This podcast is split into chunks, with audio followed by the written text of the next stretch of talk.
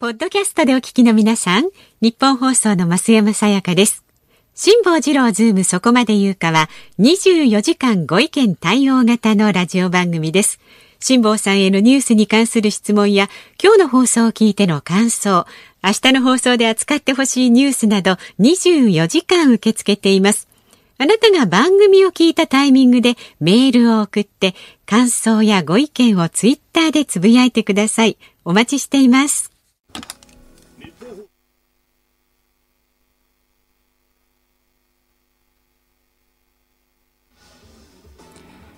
10月27日火曜日時刻は午後3時半を回りました FM93 AM1242 日本放送ラジオでお聞きの皆さんこんにちは辛坊治郎ですパソコン、スマートフォンを使ってラジコでお聞きの皆さん、そしてポッドキャストでお聞きの皆さん、こんにちは。日本放送の増山さやかです。辛坊治郎ズームそこまで言うか。この番組は月曜日から木曜日まで人間味あふれる辛坊さんが無邪気な視点で今一番気になる話題を忖度なく語るニュース解説。何回言われても引っかかるなその無邪気な視点で今一番気になる話題を忖度なく語る。もう諦めてください。はい、えー今一番気になる話題でですね増山さん、はい。これね多分男性と女性と違うと思うんですけど、ええまあ我々の世代でいうと高校中学校時代のもう一番あの欲しい家電ね家庭電化製品っていうとですね、はいラジカセっていうものがあったわけですよ。でラジカセなんか私なんかの性格で言うとですね、買ってもらうととにかく解説書みたいなやつをマニュアルを1ページ目から最終ページまで克明に読み読み込んでからじゃないと蓋開けないんですね。はいはい。えーね、人によって性格によってはですねそんなの一切読まずにとにかく電源入れる人とかいるじゃないですか。で最近の家電の傾向で言うとあの日本の製品ってやっぱりマニュアルついてますけども、iPhone のあの一番最初の 3G あの辺りからもう全くマニュアルなくてね。どうやって使うんだよこれっていうマニュアルないのが当たり前みたいなことで、最近日本の製品もマニュアルないのが当たり前のものも増えてますけど、私ダメなんですよ。基本的にマニュアル全部読まなきゃダメなんです。安心できないと。なると、はい。今最近一番実は引っかかってたのが「え鬼滅の刃」っていうええ。アニメがあるじゃないですか。でこれを私はたまたま最初に目にしたのが、沖縄旅行に行ってる時にフジテレビの土曜プレミアムっていうゴールデンタイムの映画かなんかやるところでやってんのを見て、うん最初取っかかったんですよ。だけどこのアニメの構造はどうなってるのかっていうのがすっごく気になって気になってええ気になって、でさらにですね、あのいろんな事情があってドハマりしてですね。今日なんかこのマイクの横にあ。のねずこちゃんがいるっていうねずこちゃんを今片手に持ちながらオンエアしてるというねね。そういう状況なんですけども なんまあ後ほどツイッターに上げてもらうことになるなると思いますが、はいでですね、一体どういう構造になってるのかおそらくねこれ全国的に、あの若年層で「鬼滅の刃」の全体構造が分かってる人はいろんなことが理解できてると思いますけど、はそれ以外のことはなんだか話題になってるけどさっぱり分かんないって ええ。いう方多いと思います。である一定年齢以上は特にそうだと思うのは、例えば「巨人の星」とかね言うとあ日本テレビ系列で全国ネットで週1回放送されてるアニメだなとか、ねうんうん。名探偵コナンっていうと読売テレビ初で全国ネットで放送されてるアニメだなとか、そういうのあるじゃないですか、イメージで言うと、この「鬼滅の刃」っていうのはそういうテレビ局が何か仕掛けてっていうのと違うグループに属する珍しいアニメなんですよ。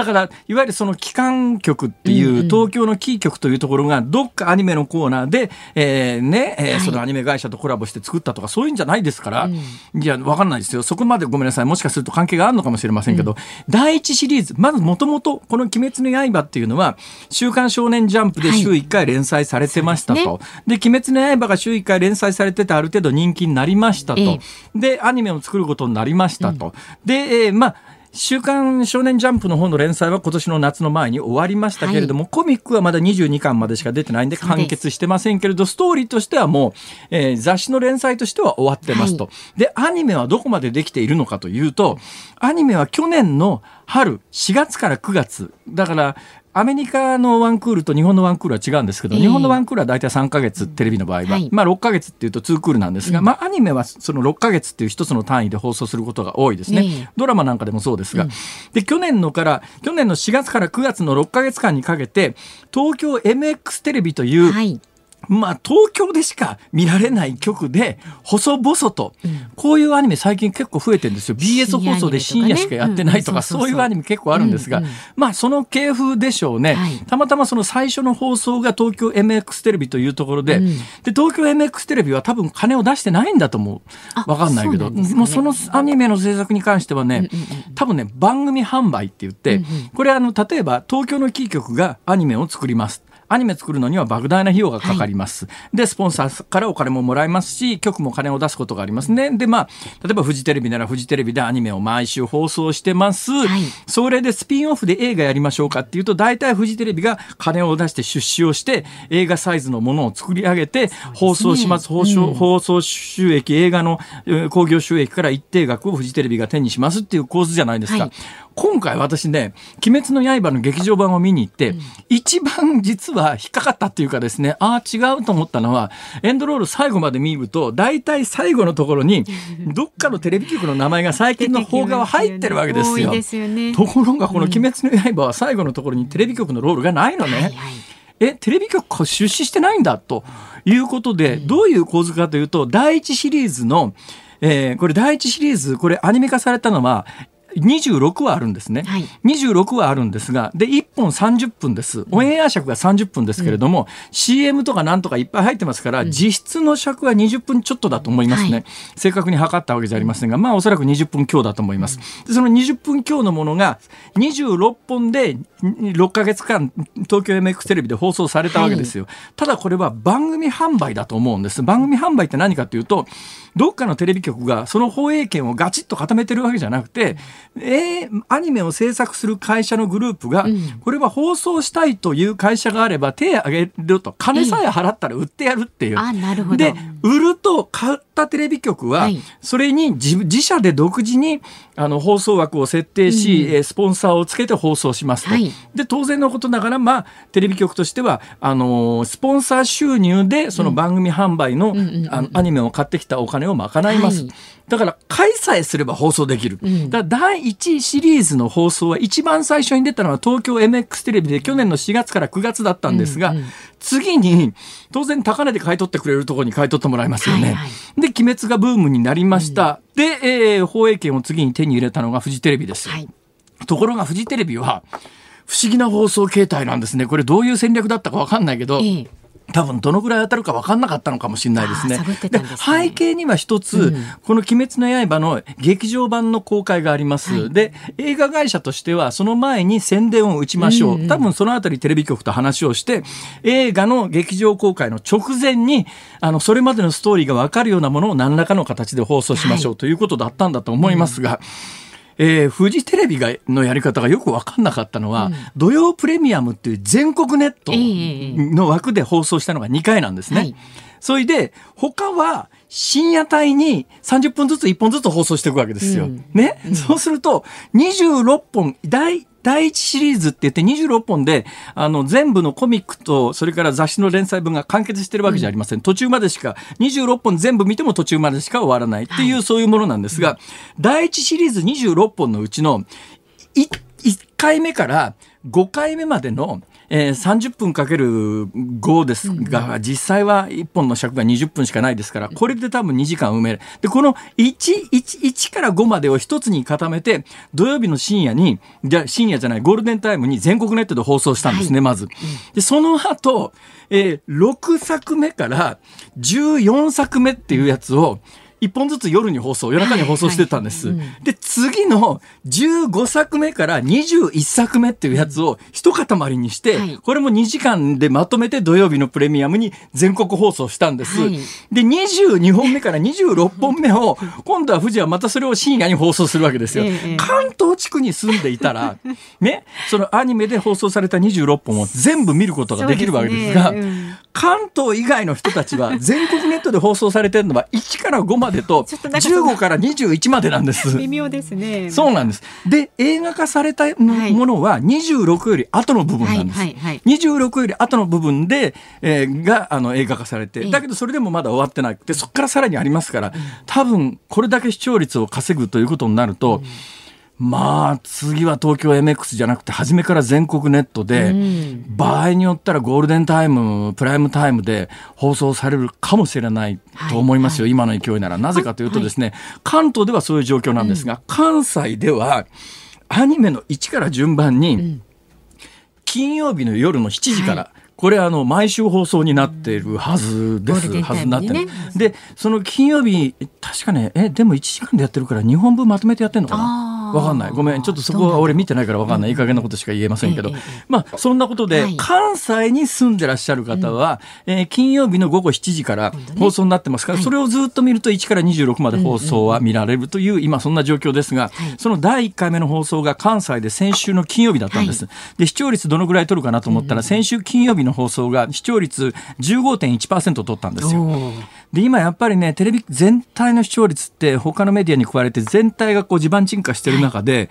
金曜日の夜の7時に15.1%という世帯視聴率っていうんですが、今視聴率の調査も2つの方法に分かれてて、この話はね、おいおいこの番組でしていこうと思いますが、昔ながらの計測方法であるところの世帯視聴率というやつで15.1%っていうのは、まあ相当とんでもない数字です。まあ昔はね、50%とか60%とかっていうとんでもない番組もありましたけど、今もうそんな時代じゃないですから。で、世帯視聴率で15.1%を取ったということになると、これは第2シリーズがさ、いつ始まってどこが放送するかまだ全く決まってないんですけれども、まあ今のこの勢いだったら来年の春ぐらいから、えー、だからその時どっからスタートするかですね。映画で放送されてるパートがあるわけですよ、はいすね、無限列車編っていうんですが、うん、その前に雲の巣山編っていうのがあってこれはこの間あの深夜深夜じゃなくて全国ネットで放送されたんですが、その後ちょっと一回りのエピソードがあって、うん、無限列車の部分があってここが劇場でそこからさらに続く部分を多分第2シリーズで来年の春ぐらいやるんだろうなという全体像がやっと分かったんです。はい、なんで分かったかというと、はい、私昨日まででアマゾンプライムだったらいつでも見られるんですよ。アマゾンプライムで1話から18話まで見たんです。見たんですか、はい、全部？だから第一シリーズあと6本なんです。ほいであと6本を私あの知らないうちにアマゾンプライムの会員になってたっていう話は前したことがありますよね。気がつかなかったという。早く気づいてくで家で見るときには息子のアカウントで見てるんですね、うん、大きなテレビで。はいはい、でそれをうちのかみさんとずっと18話まで一緒に見たんですよ。はい、ほいでこれ残り6本だから、うん、正直私自分でアカウント持ってるから、うん、自分のスマホで見ようと思えば見られるんですよ。ね、ほいで今日家出る時に、残り6本さ、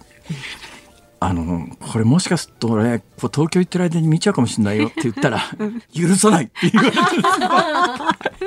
一緒に進んでいけそうなんです。だから独自に見られないんです。そういう事情で見られないんです、はい、ということで、一体どういう構図になってるのか、うん、えー、調べましたので、一応皆さんにご報告で。よくわかりまこれで多分ね、えー、鬼滅の刃ってなんじゃって思ってらっしゃる方は、ほぼ全体像を掴んでいただけたと思います。いいことですよ、はい、えー、ストーリーとは全く関係なかったけどね。まあでもね、そういうとこ気になりますよね。今日はしかし、本当はそうめんの話するつもりだったんだけど。そうですよ、約束しちゃってた明日やります。はい、失礼しました。気になりました、そうめんの話です。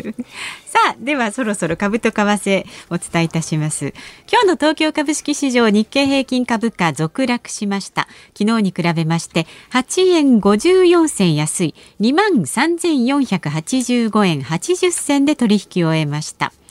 新型コロナウイルスの感染再拡大への懸念から前日のアメリカ株が大幅安となりまして東京市場にも売りが波及しました。ただ売りが一巡した後は決算発表で業績が良好だった銘柄を中心に買いが入りまして相場の下値を支えたと表現は悪いですが東京市場は不気味なくらい落ち着いてますね。というのはニューヨーク市場は昨日から今朝にかけて650ドル安というあの相当な下落ですから、はい。はい、えー、そんな中東京が8円54銭安って、ねえー、ものすごい異常な安定感だなという感じですが為替どうなってます？1ドル104円75銭付近で取引されています。まあ、昨日のこの時間と比べますと10銭ほど円高が進んでいます。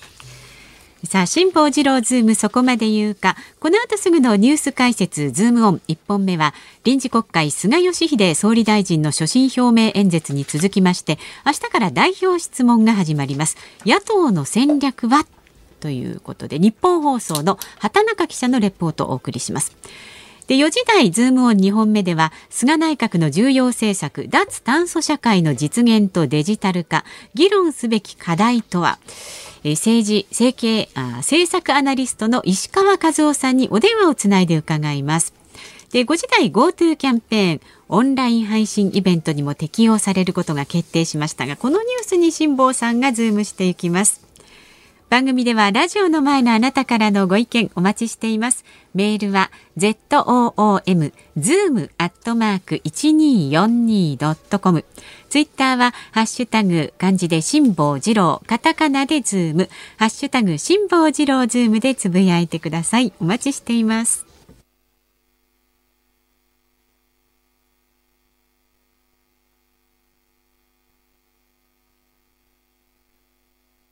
ここで電車の情報です。人身事故の影響で運転を見合わせていた JR 中央線総武線の各駅停車は先ほど3時32分に全線で運転を再開しました。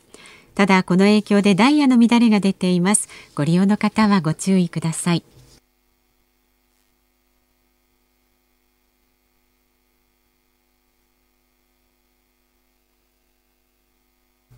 辛坊治郎ズームそこまで言うか。このコーナーでは辛坊さんが独自の視点でニュースを解説します。まずは昨日夕方から今日この時間までの話題を1分で振り返るズームフラッシュです。政府は来年中の創設を目指すデジタル庁について期間の制限を設けない恒久的な組織にする方針を固めました。日本航空が返済順位の低い劣後ローンの活用を軸に2000億から3000億円規模の資金調達に向け検討に入ったことが分かりました。アメリカの連邦議会上院は新しい最高裁判所判事に保守派のエイミー・コーニー・バレット判事を賛成多数で承認しました。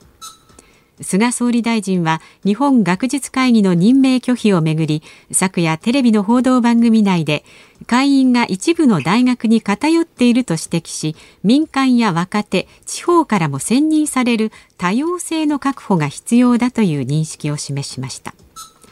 総務省は携帯電話料金引き下げに向けた政策の指針をまとめたアクションプランを公表しました。利用者が契約する会社の乗り換えをしやすくするためメールアドレスを電話会社の乗り換え後もそのまま使える仕組みを検討しています。萩生田文部科学大臣は年末年始の帰省や旅行を分散させるための休暇についてこの春の一斉休校の影響でいまだに補修授業などで授業時間の確保に努めている状況を踏まえ小中学校などに冬休みの延長を求めない考えを示しました。さあ、今日はですね、えー、この後で、えー、日本放送の菅さんずっと追っかけてる記者の方が電話に出てくださるということなんで、はい、はい、じゃあ行きましょう。はい、行きますか。では、今日この時間特集するニュース、こちらです。臨時国会菅義偉総理大臣の所信表明演説に続き明日から代表質問野党の戦略は？菅総理大臣が初めての所信表明演説を行った一方で野党側は日本学術会議の会員の任命をめぐる政府の方針などを追及する方針です。所信表明演説に対する各党の代表質問は28日から3日間与野党の論戦が始まります。では国会にいる畑中記者と電話がつながっています。畑中さんよろしくお願いします。はいよろしくお願いします。畑中さん、はい、あのいつもはスタジオで今日は国会で、はい、忙しいですね まあいろんなとこ、えー、ちなみに畑中さん、はい、今国会中だって国会も広いですがどの辺にいらっしゃるんですか？国会のあのラジオの各局が集まる記者クラブの中にあのマイクが据え付けられておりまして。ラジオの記者クラブ、えー、衆議院の本館といいますかあの国会議事堂ですね。国会議事堂ありますよね、はい、国会議事堂正面向くと右左左右対称になってますよね、はい、衆議院は左半分ですよね。そうです、はい、はい、衆議院側の3階にありますね。はい。ここで大体十十何社何何社だったっけ？け。13社ぐらいかな。なるほどはい、それぐらいのあのこれ地方局も含めましてあの、ラジオ局の各社が集まっている記者クラブの中に、えー、このマイクが据え付けられているとこういうことです、はい、国会の向かって正面の左側のところの3階に今畑中さんがいらっしゃるということですが、はい、地味におります、はい、いやいやいや、まあ、地味にいなくても別にあの派手にいてくださっても構わないいやい鬼滅かなんかの格好しといてくれ。てあのね 一抹模様の緑の履きかなんか着ていただいてですね。そうするとかなり目立つんじゃないかと思います、そうですね、あのはい、派手な議員さんもいっぱいいらっしゃいますから、なかなかいやいやそれで、ね、言うと、はい、これ、昨日、え所信表明演説が行われたじゃないですか、はい、で明日から代表質問って話じゃないですか、そうですね、今日何やってるんですか、今日は？今日はあの、まあ、一日空けるというのがあの慣例です。あのこれ所信表明演説から代表質問に至るまでの1日間というのは必ず開けるというのが慣例になっておりまして、まあ、その間にまあ代表質問等々の準備をあのするということなんでしょう。あのいわゆる議員運営委員会の理事会などは開かれておりますので、ええ、まあ、そういったスケジュールなどの調整は進められますが実際にえいやという本番になるのは明日からということになります。ちなみに国会議員の皆さん今日は何してるんですか？あまああの、えー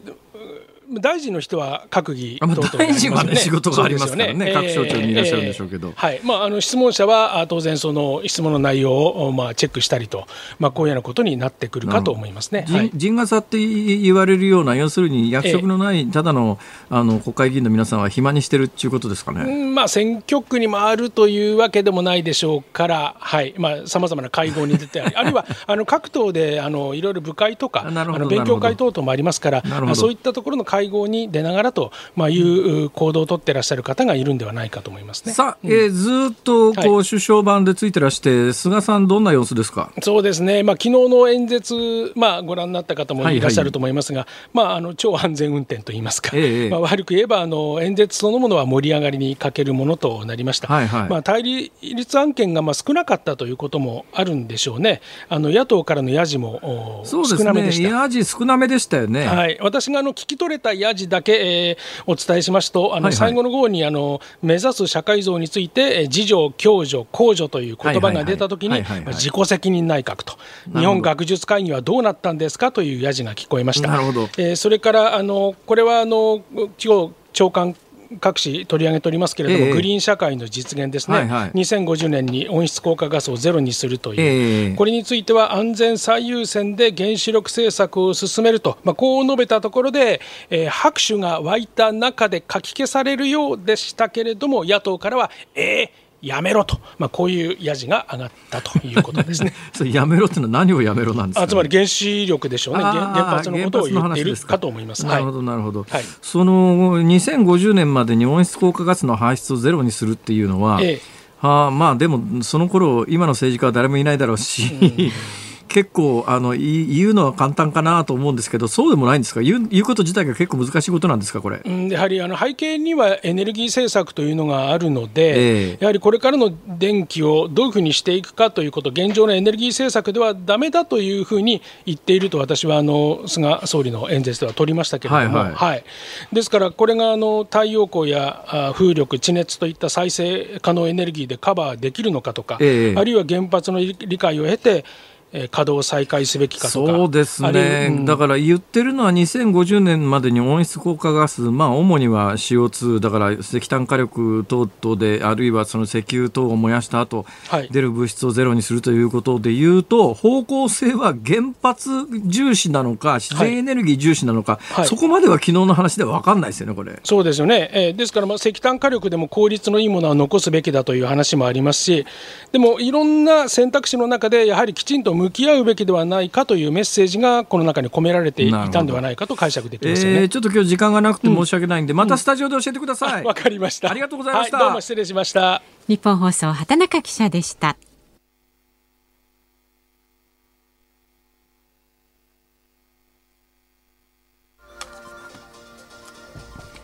10月27日火曜日時刻は午後4時を回りました。有楽町日本放送第三スタジオから辛坊治郎と。増山さやかでお送りしています、えー、メールをご紹介しましょう、はい、ありがとうございます。世田谷区50歳の普段ナースの犬さんっていう男性の方ですね。辛坊さんの影響で鬼滅の刃を見るようになりアニメ全話を見てから昨日映画を見てきました。あ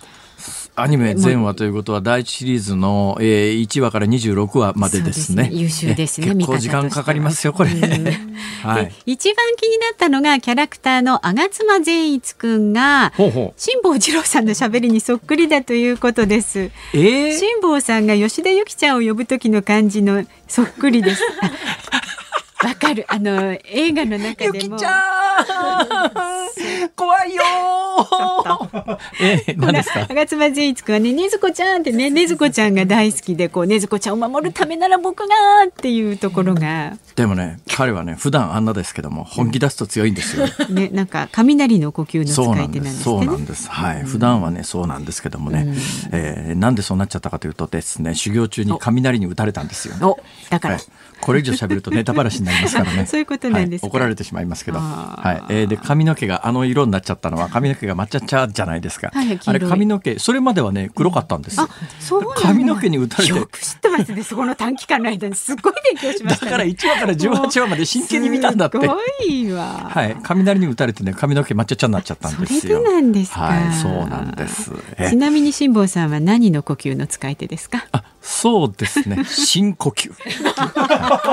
大きく息を吸って ラジオ体操第一いやいや、それ違うだろう。はい、ありがとうございます。はい、えー、っと、まだまだね、メールお待ちしています。ズームアットマーク一二四二ドットコム。ツイッターは漢字で辛坊治郎、カタカナでズーム、ハッシュタグ辛坊治郎ズームでつぶやいてください。さあこの後は菅内閣の重要政策脱炭素社会の実現とデジタル化につきまして政策アナリストの石川和男さんにお話を伺います。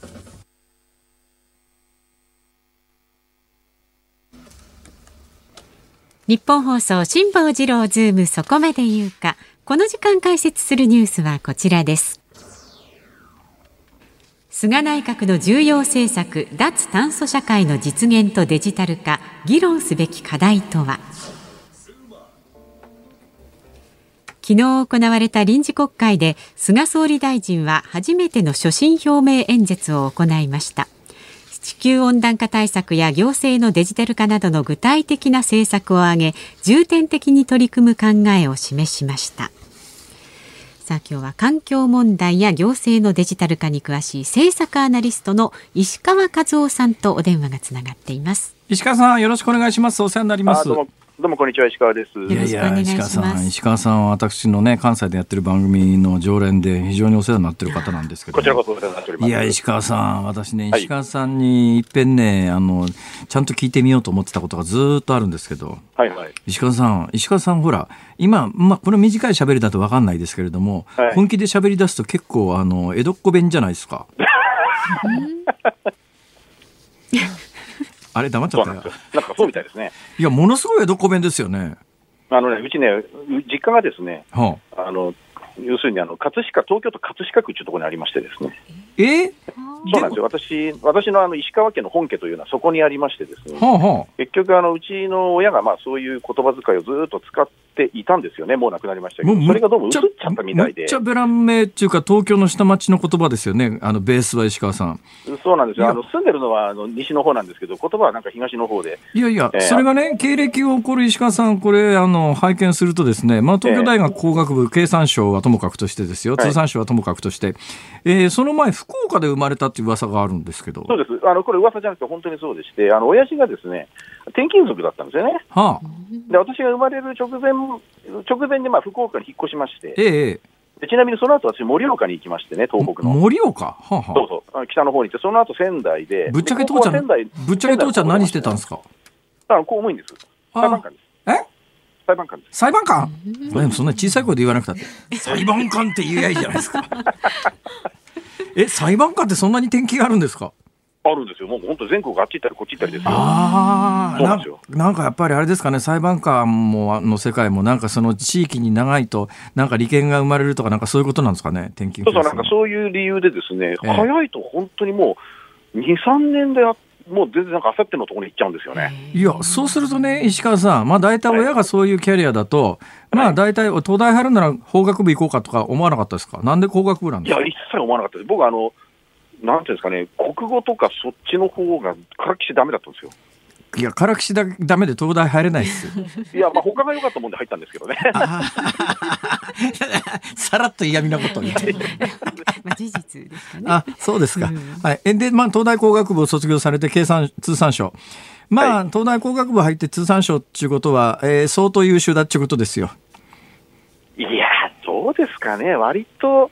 割とね、まあ、当時の話をするとね、これ言っちゃっていいのかな、当時の話をすると、ここだけの話ですけどね、学物みたいなものが強かったんですよ、結局ね。経産省うん、でね、そうそう。で、僕はあの資源工学を専攻したんですよ。はあはあ、でね、資源工学っていうとね、通産省、経産省の中に資源エネルギー庁ってのありましてね、はいはいはいはい、そこに割とその資源工学系の人を必ず取りましょう的なものが、その時はあったんですよ。いや、でもね、それ公務員試験受かんなきゃ話にならないわけでね。ええ、まあ、そこは一応一生懸命勉強しましたけどね。はい。え、はい、資源、資源、何ですか？資源工学？な、何が専門？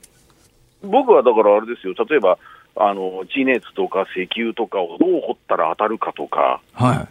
そっちの方の学問をやってたんですよね。あの、ちょっと石川さん、全然違うことだったら聞きますけどね。はいはい。今、ほれ、あの、東京湾で異臭騒ぎってあるじゃないですか。はいはい、あれ、私なんかは、パッと最初にニュース聞いたときに、うん、東京湾の、要するに南関東って巨大ガス田が、日本最大のガス田があるはずで、はいはい、そうすると、そんなところからガスが漏れてたら結構匂うのかなとか、あの素人ながら思ったりするんですが、これ、専門家はどうどう見るんですか？いや、まあ、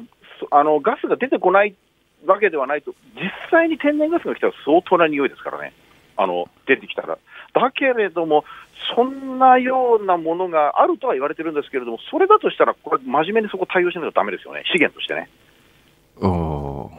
資源として、本当に。いや、資源としては確かにね、私調べたんですよ。そしたら、あの、南関東の、あの、うん、ガス田の埋蔵量って、3億6千万、うん平平方いや立方立方立方メーターぐらいあるということで、うん、イラクあたりの天然ガス埋蔵量の10分の1ぐらいはありそうなんですよ。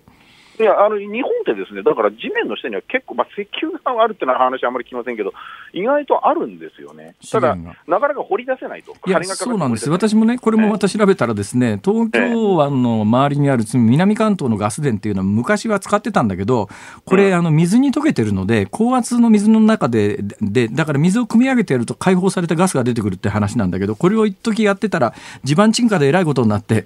だから南関東のガスではやめだって話になったっていうのが出てきてですね。あはははあはははすいませんね、私一方的に喋って。専門家呼んどいて何言ってんだったら。その話題って、そんなに学問上は出てきたとしても、実際ビジネスとしてはどうかなってのありますよね。なるほど。いや、まあそんな話はともかく、で、はい、まあそういう資源の専門家の立場からすると、昨日の菅さんの演説のですね、はい。はい、2050年までに温室効果ガス排出日本はゼロにするっていう、この宣言は、これはどういうふうに見たらいいんですか？まあ、あの、あれ、ずいぶん遅かったなと、この目標を出すのがっていう感じですよ。だって世界結構ヨーロッパの先進国だとか、まあ、最近は中国でもそういうこと言い始めてますんでね、あ日本もようやく、ね、最近、中国は要するに2060年までに温室効果ガスゼロ、えー、まあ、日本の今回の発表より10年遅い、ヨーロッパの発表よりも10年遅いですけども、はいはい。はい、まあ、中国の習近平氏がこれを発表したときに、日本はまだあのその年限まで発表してないみたいなことで、一部のメディアが叩いたことがありましたけど、うん、そういう意味では、やるべきことがやっと出てきたっていう印象ですか？そうですね、だからまあ、その中身の良し悪しはちょっと置いといて、こういう目標を出すこと自体は、ちょっと遅かったですね。なるほど。いや、その遅かった理由はですね、安倍政権でかでなんで出せなかったかっていうと、これはまあ一説ですよ。一説なんですけども、うんうん、安倍官邸は、例えば佐伯さんとか長谷川さんとか、えー、要するに経済産業省、まあ、今井さんとか経済産業省出身の、はい、官僚の皆さんがあの総理の周りを固めていて、経済産業省としては2050年までに温室効果ガス排出ゼロなんてことができるわけねえと。えー、うん、で、経産省が強かったんで、これは安倍政権下では出せなかったんだという見方があります。うん。まあ、半分ぐらい当たってると思います。いや、半分当たってんですか？えあの要するにですね、ある政策判断というのは、その一面的だけじゃなくて、いろんな複合的な要因があるので、えそういうふうにその、まず経産省的立場からすると、はっきり言って、ものすごいこれ、金がかかるし、はい、構造調整っていうか、その産業界のその雇用の、なんていうんですかね、雇用も変わっちゃうし、雇用の中身もね、えー、こんなことができるんですかって、割とこう、環境省と違って現実的なことを見るので、そうするとちょっと2050年のゼロ、ゼロエミッションですかね、はい、CO2 ゼロったら、それはちょっと難しいんじゃないですかと、でそういうことを安倍さんの口から言わせるのは、それはよくない。みたいな判断はあったと思いますよ。あで今回、菅さんで言っちゃったのは、なんか一説によると、例えばまあ今、環境省って話が出ましたけれども、小泉進次郎さんあたりから言えってせつかれたとかですね、ええ。えー、あるいはその経産省のまあブレーキがかからなかったとか、いろんな説があるんですが。はい、はい、いや今回について言うと、まあ、小泉環境省ということよりも、あの梶山経済産業大臣の僕はリーダーリーダーシップだと思いますよ。ほうほう梶山さんってそういう人なんですか？えあの梶山大臣はですね、まあ、安倍政権の時からあの大臣だったわけですけれども、ええ、だけども、あのことこの問題については、相当やっぱり問題意識の高い方ですよ。なので、あの私も実は懇談したことあるんですね、梶山大臣と先々週。お先々週え先々週あの、ちょっとこある懇談する、させていただく機会がございまして、ですね、1年間ぐらいずっとご一緒したんですけども、とてもそういう意味でのその再生エネルギーを主力化しよう、まあ、ある意味、原子力もきちんと動かしていこう、化石燃料についても低効率の石炭はやめて CO2 を減らす技術をどんどんやっていこうという意味では、すごく意志の強い大臣ですね、あれはね、役人の振り付けじゃないですよ、本人のご意思ですね、あれは。なるほど、なるほど。あ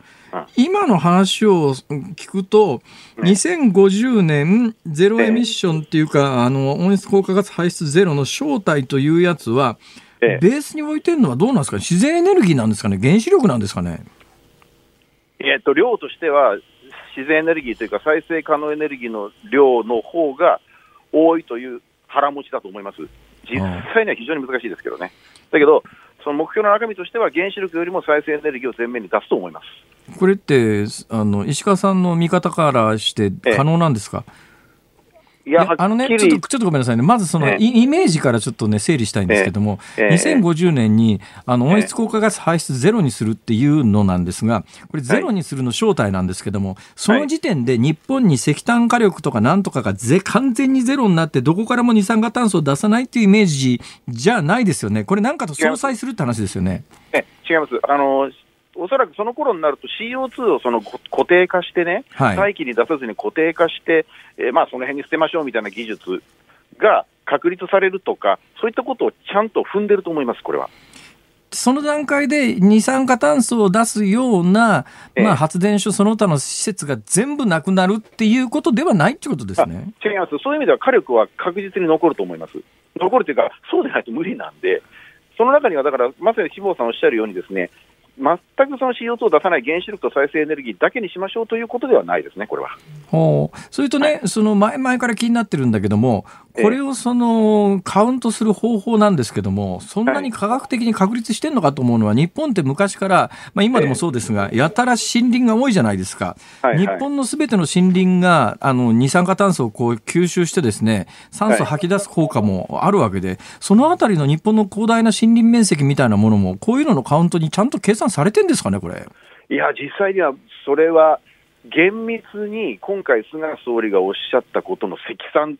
CO2 の積算はね、ええ、ないと思いますよ。だから、辛坊さんのご懸念ってその通りだと僕僕も思ってます。あはい、要するによくスローガンとしては分かりやすいけど実態はよく分かんないということですね。そうでね、多分実態が出てくるのは来年のですね、はい、政府でエネルギーの基本計画っていうのを改定するんですよ、今もあるんですけど、えそれを新しくするので、その中に数字が盛り込まれる部分は出てくると思います。ただそれも全部じゃないですけどね。なるほど大方出てくるだろうということで、もうあとね、そうですね、半年ぐらい待たないとね、全体像見えないです。まあ、今の段階ではとりあえずスローガンが出てきたということに、まあ、ある意味過ぎないということですな、じゃあ。そうです、スローガンなんだけれども、これについては強強い意志を持ってこっちを推進していこうと、だから再生エネルギーをもっと増やしましょうとか、原子力をきちんと廃炉まで再稼働して使い切りましょうとか、そういったことのその個別の政策の後押しとしての位置づけもありますよね。どうなんですか、昨日の演説を聞いて、あの経産省の人はびっくりなのか、そんなことはもう想定内なのか、どんな感じですかね、お役人あもう大方想定内で、想定内というか、ええ、あのいや、よく言ってくれましたねっていう。あやっと言ってくれましたか？みたいな。経産省もそうですか？うん、うん。おちなみに石川さん、はい、なんであの経産省辞めたんですか？いや僕はね、これ、辛坊さんに一度言ったことあると思うんですけど、体調崩しちゃいましてね、はあ、うん、体調崩して、それで、まあ、入院、入退院をこう一時繰り返してたんですよ、う。ん、30代の後半でね。で、その時に、ええ、なんかこう、それやってるうちに、ちょっと税金で食べさせてもらってるのはだめだよなと思っちゃったんですよ。思っちゃったんですか？いや、だってもともとそういう性格なんで、まあ、僕は意外と真面目なんで、だから、それでね、ちょっとこれはまずいよなと思ったのが、まあ、きっかけで、ね、それ体調崩された理由は、あれですか、やっぱりあの国会対応が過酷だとか、そういう話ですか？えー、結局ね、あのー、そういうふうに言われましたよ、まあ、国会対応かどうか分かりませんが、ものすごい職場のストレスだって言われましたね。そんなにストレスフルな職場なんですか？いやー、確かに今思い出すと、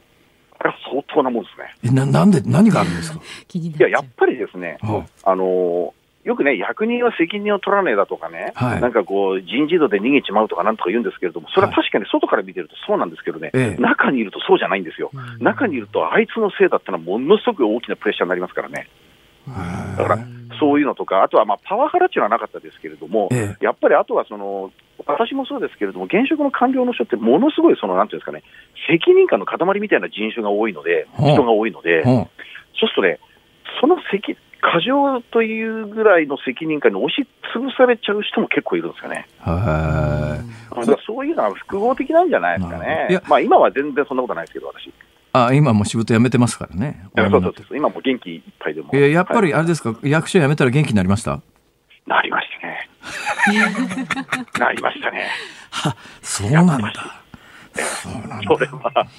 いや、それで言うとね、私ね、悪いことしちゃったなと思ったことが一つあってですね、はい、去年、福島第一原発取材に行ったんですよ。で、あそこのこれからどうするかっていうのの責任者で、経済産業省の、まあ、議官の方なのかな、もう今、キャリア官僚の方が送り込まれてトップやってるんですよ。はいはい、でその方があの例の、えー、トリチウム水ずっと案内してくれてアルプスも案内してくれて一番最後に研究所まで行ってビーカーの中に入ったトリチウム水を出してきてですね、はいはい、いかにこのトリチウム水が、えー、人体に影響がないかということを力説されるわけですよ。はいはい、で私は思わずですね大変よく分かりましたので、じゃあ飲んでくださいそこでって言ったら断られたんですけど。役人の方も僕ね、ええ、それね言ってね飲ましてくださいって言って断られました、僕は逆に。あ、逆に。あそれを国会で言ったら結構笑いを取りましたけどもね、うん、あれね、飲めなかったんですよ、原子力規制委員会に怒られるっていうのと、あと、そのまま飲むと大腸菌でお腹壊すって言われたんですよね。いや、私もね、同じ理屈を言われました。あのね、これはね、トリチウム的には飲んでも大丈夫なレベルなんですが、あのつ、つまり人間が飲むということを想定して管理してませんので、まあ、カビだとかばい菌だとかがいっぱいこう繁殖してる可能性があるので、うんでね、だから飲めませんっていう言い方されたんですけど、うん、それちょっと、言い訳くせえなと思ったんですけどね。だけど今度ね、今度その海洋放出、まあ僕は今検討中ですけど、もしされる段になったら、水きれいになるじゃないですか。ええ。本当に伸ばしてもらいに行こうかと、再チャレンジしますよ、いや、私はね、あの前、あの貝割れの騒動の O157 の時に、貝割れ大臣が食べたりなんかして、何をパフォーマンスやってるんだと、正直、テレビでも言いましたし、本音でもそう思ったんですが、ただだけど、場合によったらパフォーマンスも必要かなと思って、今回みたいにトリチウム水は人体に影響がありませんよ、だから薄めて海洋放出しますよって言うんだったら、そこはあの担当の役人なり大臣なりがですよ、みんなの前で飲むとか、そのトリチウム水であのプールに水張って泳ぐとか、そのぐらいのパフォーマンスはしてもいいだろうと思うんですけどね。あとはね、僕はもう一つね、言いたいのはね、東京湾に流せと、これは。はいはい。東京電力福島第一原発ですよ。それね、それまあ、この間、橋本徹も同じこと言って、まあ、私も同じこと言ったんですけど、それはまあ、あの、あの、確かに、えー、安全性から言うと東京湾のでも大丈夫だろうと。だけど、わざわざ閉鎖海域に流す、あの、合理性はないだろうと。すぐ目の前太平洋なんだから、それも、あの、そこから箱を流せばいいだけの話で、それをわざわざ東京湾までどうやって持ってくんだって、あれ、タンカーで運ぶと、あの、国際条約違反になっちゃうし、じゃあ、パイプラインつないで流すのかって話で。いや、パイプ引くのは金かかりますけど、しかし、まあ、日本国内の話であればね、別に国際条約に、まあ、わざわざそれをこう堂々と破るというわけではないんですけど、そこはまあ国際機関に言っても、日本だけちょっとこれはやるよと言って、まあ、その別に単価でもって何百トン持っていくわけじゃなくて、ほんのちょっと行ってやるというぐらいであれば、まあ、あの、ね、パフォーマンス、つまり福島のあの漁業従事者の方の懸念を取るという意味では、そのぐらいのパフォーマンスはあってもいいかなと思いますけど、それって誰の権限なんですかね、東京都知事なんですかね？うん、やるべきだと思いますね、僕はね。東京都知事ですか、権限は？えっ、ー、と、多分土地だと思いますが、まあ、あと、海だから、まあ、国土交通大臣とかいろいろあるんでしょうね、これまた。うん私はね。あでも総理ですよ、総理。総理の決断。僕はそれだけだと思います。それで言うとね、あの、ちゃんと説明したらいいのになと思うことで、今のトリチウムなんか典型なんですけれども、えなんかもう一つ、あの、まあ、これは私、あの、安倍政権の時も、まあ、これ正直もう、ちょっとものの言いようがあるだろうと思ったことは何回もあるんですが、はいはい。えー、日本の政治家って、喋るのっていうか、下手ですよね、一言で言うと。うん、だから自分で喋ってないからですよ、自分で考えてないからですよ、その振り付けられたものをぼ記憶してるからああなっちゃうんですよ。はあ、自分の心だ、そういう意味で言うと、さっき申し上げた梶山大臣という方は自分の言葉ですよね。あなるほど、えだから僕はあの大臣のおっしゃることは非常に説得力があると思ってるんですよ。なるほどそこまで褒めるということは、なんですか、石川さんは、なんか、あの、どっかで政治家になろうとか思ってるんですか？いや、全然もう1億パーセントない僕は。ない、絶対ない、絶対ないです、僕は。僕はもう政治じゃなくて、あくまでも政策の方でお手伝いをすると。なるほど。はい。ちゅうことで言うと、さあ、これから日本政府には何が政策として必要ですか？いやこの際だからもうデジタル化はガーンと進めてもらいたいですよ。うん。本当に。それがね、よくわかんないんですよ。デジタル化進めるっていう、それもまたスローガンとしては、あの、よくわかるっていうか、聞こえはいいんですけども、うん、じゃあ具体的に何すんだよって話なんですけどね。僕はね、最初に、いや、辛坊さん、僕はね、最初にやるべきはね、まさに今回のコロナでもって生活給付金云々ということで、全員に行き当たるまでこんな時間かかったじゃないですか。はいはいはい。これであればね、マイナンバーってのは12桁でしょ、ええ、携帯電話は11桁。だから、そういうようなところで、その携帯電話今みんな持ってるので、そういうところにきちんと紐付けて、ええ、例えば災害の時にはね、給付金ってやっぱり必要になるわけですよね。はい、その時にその各個人の口座を紐付けて、すぐにこうデジタルマネーのようなもので送るみたいなインフラを作るというのは、僕はとても大事なことだと思うし、これはね、あの書類のね、そのハンコ廃止も大事なんだけれども、そういうお金の流れをデジタル化するということに注力してもらいたいと思いますね。ところがですね、石川さんもご存知のように、うん、過去何回もそういうようなことをやろうとしたときに、うん、これメディアも含めてなんですけれども、国民を番号で管理するのは何事かと、特にその収入とか出銭のが明らかになるような銀行口座と一律義務付けるのはけしからんって必ず騒ぐじゃないですか。あそうですよ、そういう人もたくさんいますよね。うん、だけど、それはやっぱりそうだ、そういう時にね、さっき辛坊さんおっしゃったじゃないですか、政治家が自分の言葉で、いや、これこれ、こういう時があって、こういう時にやっぱりやらないかんでしょうと、そういうことを自分の言葉で言う政治家が、今のところ菅総理一人なんじゃないかって話ですよね。菅さんはまだ言ってる方だと思います？はい、相当言ってると思います。でもね、今国会もおそらく明日からの代表質問が始まるらしいですけれども、まあ、野党の攻撃するところってもうはっきり見えてて、またしばらく連日、例の日本学術会議の6人任用拒否の話かよって話になりそうじゃないですか。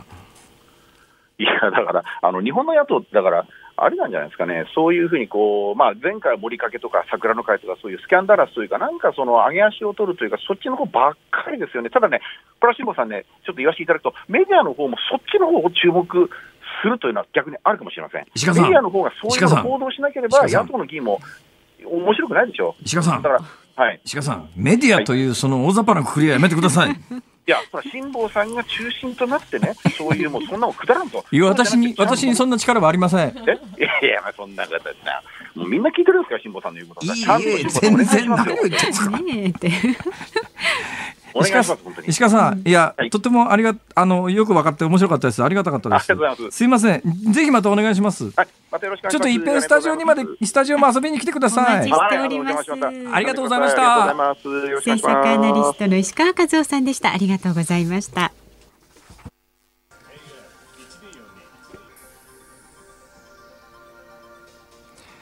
10月27日火曜日時刻は午後5時を回りました。辛坊治郎です。日本放送の増山さやかです。さあこの時間は辛坊さんのエンディングリクエストコーナーですがどうしましょうか今日は。いや今日は私の着てるものを見ていただければ一目瞭然わかりませんか？私今日ですね、うん、特別のポロシャツを着ておりまして白にですね、赤いこれなんて言ったらいいんですかね、この模様はね。1970年の、あのー、万博の時のシンボルマークをバラバラに解体してリング上につなげたような、これは2025年大阪・関西万博の新しいシンボルマークで、まあ、あの発表された瞬間は気持ちが悪いという、ちょっとね ユニークな感じ、ね、まあ、大変あの悪評サクサクだったんでありますけれども、はいはい、悪評サクサクって日本語おかしいのかな、まあいいや、ふんふん、まあいいや、あのですね、えー、で悪評だったんですけども、見慣れてるうちに。だんだん可愛いんじゃないかというこう意見が出始めてる、ね、なんかあの目ん玉が5つほどあるように見えるんですよね、うん、見ようによったら。があるようにも見えてくる。そうなんです、うん、赤いリング状のなんかもわもわしたものに、はい、えー、目ん玉のようなものがずらっと並んでるという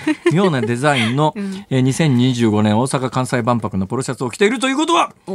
今週は実はですね昨日山口百恵さんのコスモス行った瞬間にあこれはやっぱりあの秋シリーズにしようかなと思ったんですけども、うんうん、今日このポロシャツを着てこのスタジオに入った瞬間に今日は南春夫の世界の国から こんにちはだろうと、そこに行きますか、はい、1970年、はい、えー、大阪万博の時のテーマソングであります。南春夫さんの世界の国からこんにちは。あるだろうないくらなんでも。ますよ。えー、あありますよね。はい、お願いします、うん、お願いします。お客様は神様です。そういう気持ちでね、私たちもお送りしてますからね。そうなの？え、そうですか。そうじゃない今日本番始まる前に、はいはい、あのこの辛坊治郎ズームそこまで言うかっていう番組はですね。はいえー、実は土曜日の午後にやってた時代がずっとあったんですが、そ,、の時の実は初代の、はい、えー、横に座ってらした方、一緒にやってくださった方が、ま、ま、増田みのりさんそうですという当時お名前の方ですね、はい、えー、当時結婚されてたのかされてないのか知りませんけれども。当時はね、してなかった。いや、始めた時はしてらしたんだけども、その後出産で、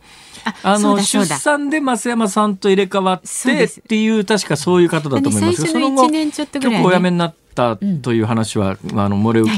なんかあの近況報告というかまあ非常に幸せに暮らしてらっしゃるということで、えー、今日本番始まる前にスタジオにフラッと現れて変わらぬあの素敵な笑顔を見せてくれたんで今日なんかとってもいい気分なんで、やっぱり世界の国からこんにちはでしょう。そうですか。じゃあ、そんな気持ちも込めてね、お届けしましょう。番組ではラジオの前のあなたからのご意見24時間受け付けています。明日の放送で扱ってほしいニュースや話題なんかも送ってください。メールは zoom zoom アットマーク 1242.com ツイッターはハッシュタグ漢字で辛坊治郎カタカナでズーム。ハッシュタグ辛坊治郎ズームであなたからのご意見お待ちしています辛坊さんが独自の視点でニュースを解説するズームオン。今日最後のズームオンはこちらです。GoTo キャンペーンオンライン配信イベントにも適用されることが決定。経済産業省は昨日新型コロナウイルスに対応した需要喚起策 GoTo キャンペーンのうちイベントの入場料を割り引く事業について対象となる催しの要件を発表しました。文化芸術やスポーツに関連して店聞かせ参加させるものなどと定め無観客で行うオンライン配信のイベントも含むと明記しています。これね詳しく知りたいんですけど今のところね細かい条件が出てきてないということなのかしら。私が知りたいのは、はい、例えばまあ3000円のえー、落語会があったとしますよね。うんうん、じゃあ3000円のイベントで一体 GoTo トラベルをこれじゃあそのイベント落語会を主催する側が、うん、あの申請した時に一体どのぐらい割り引いてくれるのかっていう3000円のチケットがいくらになるのかっていうどうなんですかねそのあたり。どうなんですかね GoTo イベント、まあ、GoTo トラベルに関してはもう一番最初発表された時に、はい、旅行費用の半額最大補助しますと。はい、で一泊あたりは最大2万円までですと。でただし半額なんだけれども35%は旅行代金で15%に関しては、まあ、商品券みたいなもので、まあ、電子版とそれから紙の版がありますけれども両方合わせて5割引きっていう基準があったじゃないですか。はい、で、すでに始まってる GoTo イートに関して言うと、1回予約すると晩飯だと大体1000円相当のポイント、うん、昼飯だと500円相当のポイントって、はい分かりましたよね。だけどこれ、今日あたりからずっと GoTo イベントの入場料割り引くっていうのが始まりますよって言うんだけど、いくら割り引いてくれるんだとか、そういうのはね、え今ね、横で構成作家サブディレクターのなべちゃんが、チケットの代金2割引きの2割相当分の割引支援を行います。または、チケットの2割相当分の会場での物販等で利用できるクーポンを付与しますと。で、10月19日にチケット販売事業者等の公募が開始されて、10月26日に主催者の公募が開始されるということで、うんって聞かれてもじゃあどうしたらいいのって感じで今のところよく分かんないんでふっと考えたんです。はい、私ね、ええこれ最盛期年間200公演ぐらいしてたって時々言いますよね。えこれがまあ今年の新型コロナ以降、大体最後に公演やったのが2月ぐらいかな、3月以降ってもう完全に壊滅してるっていうかや、はい、やらない、やってないんですよ。うん、で、まあ今月になってからちょっとずつこう、まあ始まり始めましたと。だけど私ね、実はあの、200公演やってても、えー、頼まれて受けなかった公演っていうか、受けてない公演っていうのがあってですね、ええ、基本的にお客様から、私1回の公演に対して単独のチケットを販売する公演、はい、これやってないんです。うん、包括的に、はい、まあ市民大学みたいに、まあ、10回連続でいくらですみたいなんで、私の単価がわからないっていうようなケースは、まあ他の皆さんもこう含まれてますから、まあたまたまその半年綴りのやつのうちの10回ぐらいはまあいいかな。で、あるいはその会場否定度のものに関してはお受けするんだけども、はいうん、結構ね高額の公演やってらっしゃる方でホテルの公演で1公演5000円とかでチケット売ってるような公演もあるじゃないですか、はい、私は基本的にこの手の公演声かけていただくこともあるんだけども基本お断りしてるかお受けしてないんです、はい、理由は単純で私の気持ちとして私の公演金払ってまで行くようなもんではなかろうと。いやそれ金取れるような芸ではないと。だからまあ基本的には私は講演料をいただきますけれども、それは例えばまあ商工団体であるとか、なんとか青年会みたいなところが主催して、その主催者がお金を払ってくださる場合には、つまりいらしてるお客さんは原則ただみたいなところしか行ってないんですけど、ただね、この GoTo イベントって、そういう場合、どうなるんだろうって今考え始めてですね。これ多分ね、お客さんからお金を受け取ることを前提にとなると、はい、つまり無料イベントの場合、だけど主催者は私にギャラを払うわけですよ。そういう時にどう適用するのかされないのかということを考え、そうね、そうなんです。で、それを考えた時に、今これ喋りながらひらめいたんですが、よしこの GoTo イベントの仕組みがどうなっているのかを確かめるために、人生初めての有料講演会でもやってみるかと。まあでもいいんじゃないですか誰かに名乗りを上げていただいてですね、試しに一回やってみて、いくら補助金が出るのかというようなことを考えてはいけません。こういうのはやっぱりね、あのギリギリ演劇で、えー、本当に講演ができなくて、あのご飯食べられずに困ってる皆さんとか、そういう皆さんを救済するためのもんですから、あの別にそういうことしなくてもご飯飯食べられてる人間がねこういうとこ手挙げちゃいけないんですよ。そんなことしなくたってレタス毎日ねきちんと食べられる人です、ね、ところが今 GoTo もそうだしなんとか給付金もそうだし、必ずしも困ってる人だけが対象になってるかというとそうなっていないところがねここがまたね。この日本で今行われてる制度の問題なんですけども、はい、はい、まあ、そのあたりはまた後日改めて。以上ズームでした。お聞きいただいているのは1970年大阪万博のテーマソングでありました南春夫さん世界の国からこんにちはでございまして、はい、えー、まあこの万博の思い出を語り出すとですね 1時間2時間じゃとても終わりませんので今あの夕刊がねこの時間来ましてパッと見たら、うんはい、あの今年の文化勲章と文化功労者の発表がねえー、もう一面にこう写真付きで出てますけれども、えー、文化勲章で橋田壽賀子さん、はい95歳なんですね。もう95歳ですか、はい、それから文化功労者で言えば割と私が知ってる人でいうと音楽文化振興の堺正俊さん、はい、音楽プロデューサーで有名ですよね、うんうん、それから作曲メディア芸術の杉山浩一さん、うん、89歳。それから西川きよしさん74歳、えー、らが文化功労者に選ばれております。はい、はいさあ、お聞きの日本放送。この後は健康あるあるワンダホを挟みまして、5時30分から日本放送ショーアップナイター。今日は DNA 対巨人戦です。解説が井端弘和さん、実況小口和夫アナウンサーでお送りします。明日の